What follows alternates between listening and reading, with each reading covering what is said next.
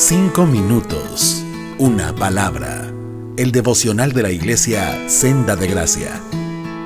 Gracias y paz a todos. Les habla José Carlos Guzmán, su misionero. El día de hoy vamos a tener un estudio sobre el Evangelio de Mateo, capítulo 11, versículo 28 al 30. Voy a leerlo en la nueva traducción viviente que dice así. Luego dijo Jesús, vengan a mí todos los que estén cansados y lleven cargas pesadas y yo les daré descanso. Pónganse mi yugo, déjenme enseñarles, porque yo soy humilde y tierno de corazón, y encontrarán descanso para el alma, pues mi yugo es fácil de llevar, y la carga que les doy es liviana. Y la primera pregunta es, ¿qué yugo estás llevando hoy?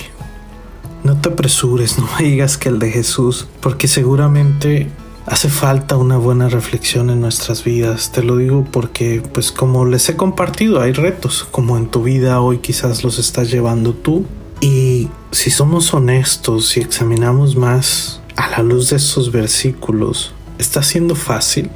¿Te está siendo ligero llevar el día? ¿Cómo están tus niveles de estrés?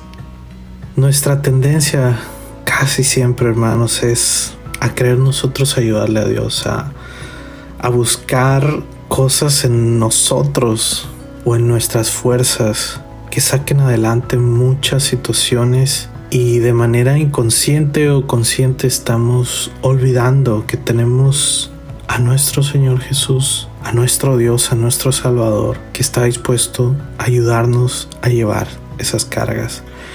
Y en su lugar estamos escuchando la voz de las redes sociales, de lo que dice la sociedad, de lo que dicen mis amigos, mis amigas, de lo que esperan otras personas de nosotros, etc.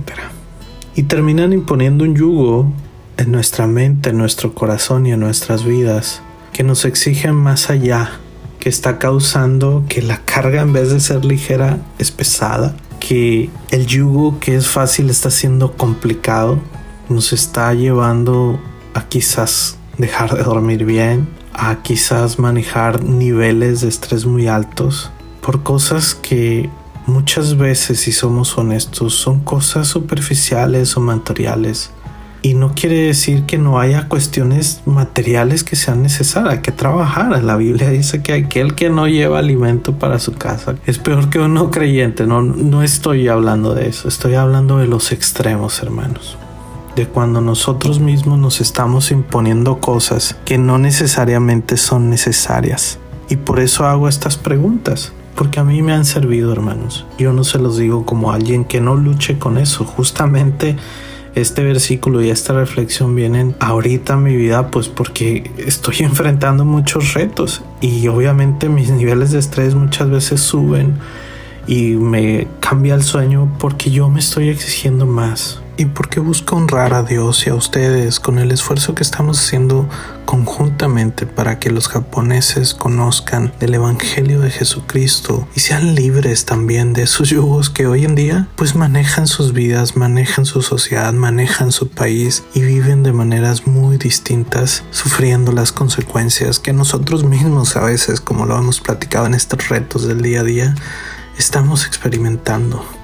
Así que espero que estas preguntas te puedan ayudar y encuentres aliento en que siempre podemos ir a Jesús, a rogar en oración que Él nos ayude a tomar su yugo, a seguir aprendiendo de Él que es humilde y tierno de corazón, para que nuestras almas, para que nuestra vida haya descanso en Él, sea cual sea la situación que hoy en día estás esperando. Espero que sea de gran bendición. Dios te bendiga y hasta la próxima.